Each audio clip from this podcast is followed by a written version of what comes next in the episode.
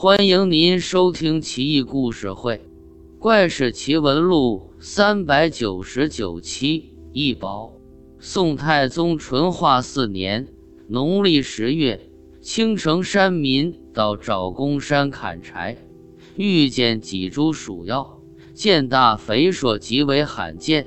山民觉得下面肯定有宝贝，就叫来妻子一道挖掘。掘地三尺有余，发现山药须根处紧紧抱着一个大瓷盒子。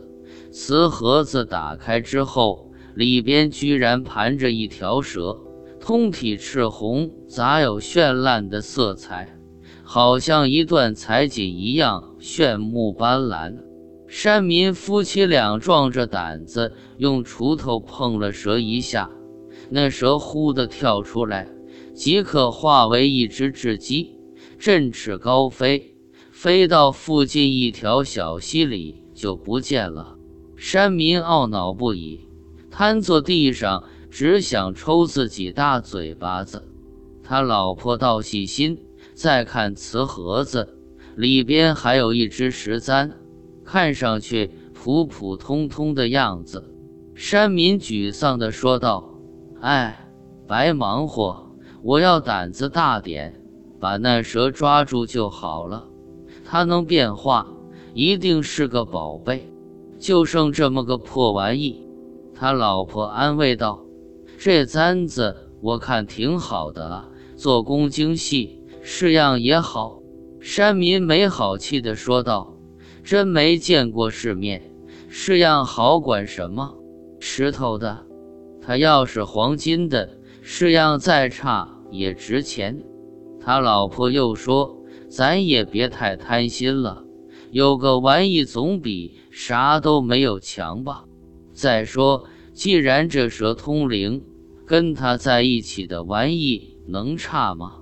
山民无奈一笑：“但愿吧。”两口子意兴阑珊地返回家中，把石簪子随手扔到床头，不料。